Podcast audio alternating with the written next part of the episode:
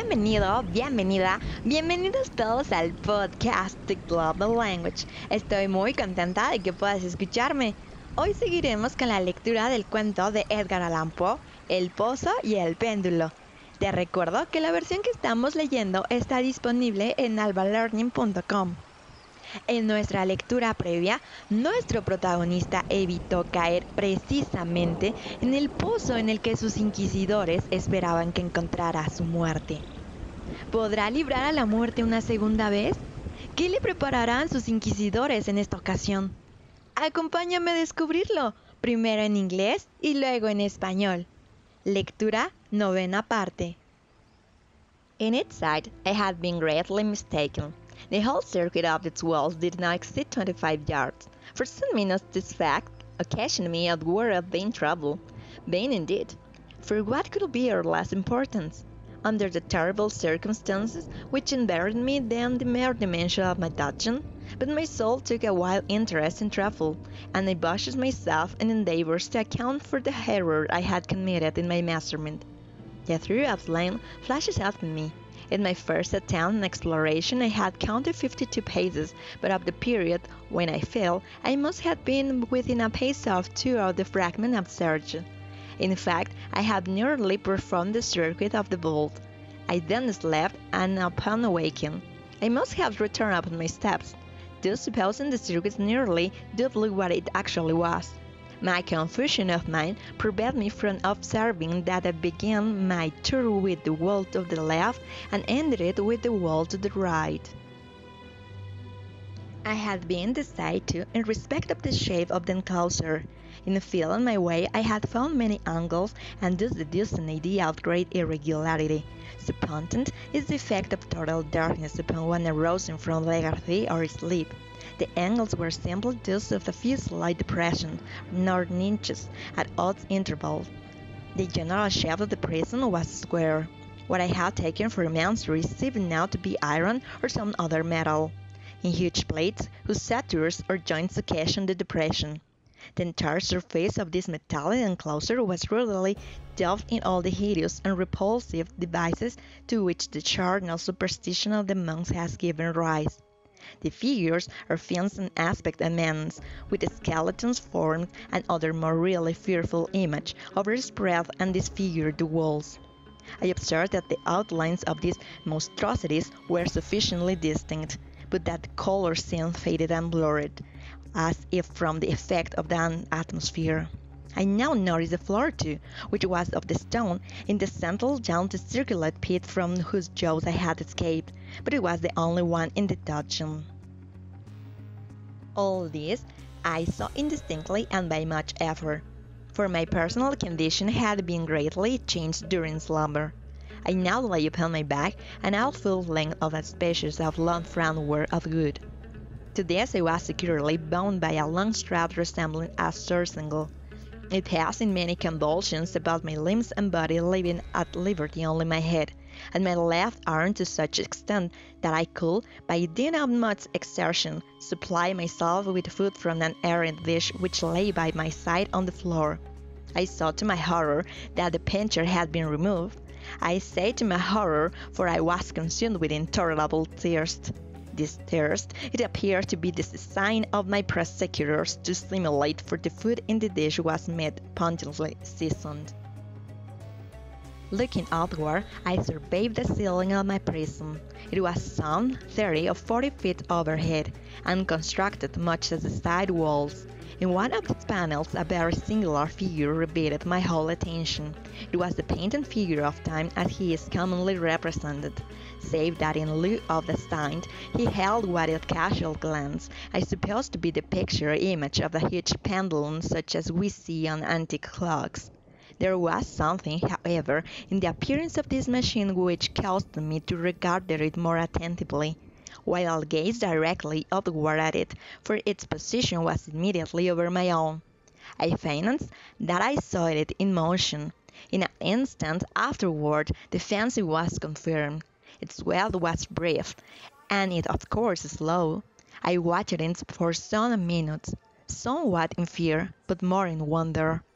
Wearied at length with observing its dull movement, I turned my eyes upon the other objects in the cell. A slight noise attracted my notice, and looking to the floor I saw several enormous rats traversing. They had issued from the well, which lay just within view to my right. Even then, while I gazed, they came up in troops hurriedly, with ravenous eyes allured by the sense of the meat. From this it required much effort and attention to scare them away. It might have been half an hour, perhaps even an hour, for it cast my I could take but imperfect note of time, before I again cast my eyes outward. What I then saw confounded me and amazed me. The sweep of the pendulum had increased in extent by nearly a yard. As a natural consequence, its velocity was also much greater, but what mainly disturbed me was the idea that it had perceptibly descended. And now observe with what horror it is needless to say that its nether extremely was formed of crescent of glittering steel, about a foot in length from horn to horn, the horns outward, and under each evidently as nice as the of the razor. Like a razor also it seems massy and heavy, tapering from the edge into a solid and broad structure about. It was a pendant to a waiting rod of brass, and the whole hisses as it swung through the air. I could no longer doubt the doom prepared for me by monkish ingenuity in torture. My cognizance of the pit had become known to the inquisitorial agents, the pit whose horror had been destined for so bold a sound as myself. The pit typical of hell and regarded by rumors as the ultimate tool of all their punishment. The plunge into this pit I had buoyed by the merest of accidents. I knew that surprise or entrapment into torment formed an important portion of all the grotesqueries of these dungeon deaths. Having failed to fall, it was no part of the demon plan to hurl me into the abyss, and thus, there being no alternative, a different and a milder destruction awaited me. Milder, I held a smile in my agony as I thought of such application of such a term. What boots it to tell of the long, long hours of horror more than mortal, during which recounting the rushing vibration of the steel, inch by inch, line by line, with a dozen only appreciable at intervals and seems ages, down and still down it came. Days passed. It might have been that many days passed, ere it swept too closely over me as to fan me with its acrid breath. The odor of the sharp steel forced itself into my nostrils. I prayed, I worried heaven with my prayer for its more speedy descent. I grew frantically mad and struggled to force myself outward against the sweep of the fearful scimitar, and then I felt suddenly cold, and lay smiling at the glittering death, as a child at some rare bauble. ¿Entendiste algo? Si no, no te preocupes, ahí está la traducción. Me había equivocado mucho con respecto a sus dimensiones. Las paredes no podían tener más de 25 yardas de circunferencia. Durante unos minutos ese descubrimiento me turbó grandemente. Turbación en verdad pueril, ya que dadas las terribles circunstancias que me rodeaban, ¿qué cosa menos importante podía encontrar que las dimensiones de mi calabozo? Pero mi alma ponía un interés extraño en las cosas nimias, y tenazmente me dediqué a darme cuenta del error que había cometido al tomar las medidas de aquel recinto. Por último, se me apareció como un relámpago la luz de la verdad. En mi primera exploración había contado 52 pasos hasta el momento de caer. En ese instante debía encontrarme a uno o dos pasos del trozo de tela. Realmente había efectuado casi el circuito de la cueva. Entonces me dormí, y al despertarme necesariamente debí de volver sobre mis pasos, creando así un circuito casi doble del real. La confusión de mi cerebro me impidió darme cuenta de que había empezado la vuelta con la pared a mi izquierda y que la terminaba teniéndola a la derecha. También me había equivocado con lo que respecta a la forma del recinto.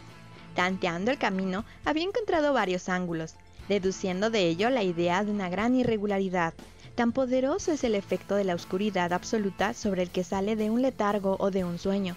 Los ángulos eran sencillamente producto de leves depresiones o huecos que se encontraban en intervalos desiguales. La forma general del recinto era cuadrada. Lo que creí mampostería parecía ser ahora hierro u otro metal dispuesto en enormes planchas, cuyas suturas y junturas producían las depresiones. La superficie de aquella construcción metálica estaba embadurnada groseramente con toda clase de emblemas horrorosos y repulsivos, nacidos de la superstición sepulcral de los frailes. Figuras de demonios con amenazadores gestos, con formas de esqueleto y otras imágenes del horror más realista llenaban en toda su extensión las paredes. Me di cuenta de que los contornos de aquellas monstruosidades estaban suficientemente claros pero que los colores parecían manchados y estropeados por efecto de la humedad del ambiente. Vi entonces que el suelo era de piedra. En su centro había un pozo circular, de cuya boca había yo escapado, pero no vi que hubiese alguno más en el calabozo. Todo esto lo vi confusamente y no sin esfuerzo, pero mi situación física había cambiado mucho durante mi sueño. Ahora, de espaldas, estaba acostado con largo era sobre una especie de armadura de madera muy baja. Estaba atado con una larga tira que parecía de cuero. Enrollábase en distintas vueltas en torno a mis miembros y a mi cuerpo, dejando únicamente libres mi cabeza y mi brazo izquierdo. Sin embargo, tenía que hacer un violento esfuerzo para alcanzar el alimento que contenía un plato de barro que habían dejado a mi lado sobre el suelo. Con verdadero terror me di cuenta de que el cántaro había desaparecido. Y digo con terror porque me devoraba una sed intolerable. Creí entonces que el plan de mis verdugos consistía en exesperar esta sed, puesto que el alimento que contenía el plato era una carne cruelmente salada. Levanté los ojos y examiné el techo de mi prisión. Hallábase a una altura de 30 o 40 pies y pareciese mucho por su construcción a las paredes laterales. En una de sus caras llamó mi atención una figura de las más singulares. Era una representación pintada del tiempo, tal como se acostumbra a representarle, pero en lugar de la guadaña tenía un objeto que a primera vista creí que se trataba de un enorme péndulo, como los de los relojes antiguos. No obstante, algo había en el aspecto de aquella máquina que me hizo mirarla con más detención. Mientras la observaba directamente, mirando hacia arriba, pues hallábase colocada exactamente sobre mi cabeza, me pareció ver que se movía, un momento después se confirmaba mi idea. Su balanceo era corto y por tanto muy lento. No sin cierta desconfianza y sobre todo con extrañeza lo observé durante unos minutos. Cansado, al cabo de vigilar su fastidioso movimiento, volví mis ojos a los demás objetos de la celda. Un ruido leve atrajo mi atención. Miré al suelo y vi algunas enormes ratas que lo cruzaban habían salido del pozo que yo podía distinguir a mi derecha. En ese instante, mientras las miraba, subieron en tropel a toda prisa, con voraces ojos y atraídas por el olor de la carne. Me costó gran esfuerzo y atención apartarlas. Transcurrió media hora, tal vez una hora, pues apenas imperfectamente podía medir el tiempo, cuando de nuevo levanté los ojos sobre mí. Lo que entonces vi me dejó atónito y sorprendido. El camino del péndulo había aumentado casi una yarda y como consecuencia natural su velocidad era también mucho mayor. Pero principalmente lo que más me impresionó fue la idea de que había descendido visiblemente. Pude imaginarse con qué espanto observé entonces que su extremo inferior estaba formado por media luna de brillante acero que aproximadamente tendría un pie de largo de un cuerno a otro. Los cuernos estaban dirigidos hacia arriba y el filo inferior evidentemente afilado como una navaja barbera. También parecía una navaja barbera, pesado y macizo, y enganchábase desde el filo en una forma ancha y sólida. Se ajustaba a una gruesa varilla de cobre. Y todo ello silbaba. Ya no había duda alguna con respecto a la suerte que me habían preparado la horrible ingeniosidad monacal. Los agentes de la Inquisición habían previsto mi descubrimiento del pozo, del pozo cuyos horrores habían sido reservados para un hereje tan temerario como yo. Del pozo, imagen del infierno, considerado por la opinión como la última tule de todos los castigos. El más fortuito de los accidentes me había salvado de caer en él, y yo sabía que el arte de convertir el suplicio en un lazo y una sorpresa constituía una rama importante de aquel sistema fantástico de ejecuciones misteriosas. Por lo visto, habiendo fracasado mi caída en el pozo, no figuraba en el demoníaco plan arrojarme a él. Por tanto, estaba destinado, y en este caso sin ninguna alternativa, a una muerte distinta y más dulce, más dulce. En mi agonía, pensando en el uso singular que yo hacía en esta palabra, casi sonreí. ¿Para qué contar las largas, las interminables horas de horror, más que mortales, durante las que conté las vibrantes oscilaciones del acero? Pulgada a pulgada, línea a línea descendía gradualmente, efectuando un descenso solo apreciable a intervalos que era para mí más largos que los siglos. Y cada vez más, cada vez más seguía bajando, bajando. Pasaron días, tal vez muchos días, antes que llegase a balancearse lo suficientemente cerca de mí para abanicarme con su aire acre. Hería mi olfato el olor de acero afilado. Rogué al cielo, Cansándolo con mis súplicas, quisiera descender más rápidamente el acero. Enloquecí, me volví frenético, hice esfuerzos para incorporarme a él al encuentro de aquella espantosa inmovible cimitarra. Y luego, de pronto, se apoderó de mí una gran calma y permanecí tendido sonriendo a aquella muerte brillante, como podría sonreír un niño a un juguete precioso. Hasta aquí nuestra lectura del día. Hoy trabajaremos con el vocabulario del texto. Cada palabra la repetiré en dos ocasiones. La intención es que puedas memorizarlas. ¿Estás listo? Empecemos. Punishment. Punishment. Castigo. Horror. Horror. Horror. Pray. Pray. Orar. Trouble trouble, problema. Wild, wild, salvaje. Nearly, nearly, casi. Metal, metal, metal. Device, device. Dispositivo. Glance, glance, vistazo. Antique, antique, antiguo. Hemos llegado al final de nuestro podcast. Gracias por escucharme. No olvides seguirnos en nuestras redes sociales donde te compartiré estos y otros muchos sustantivos y palabras en general.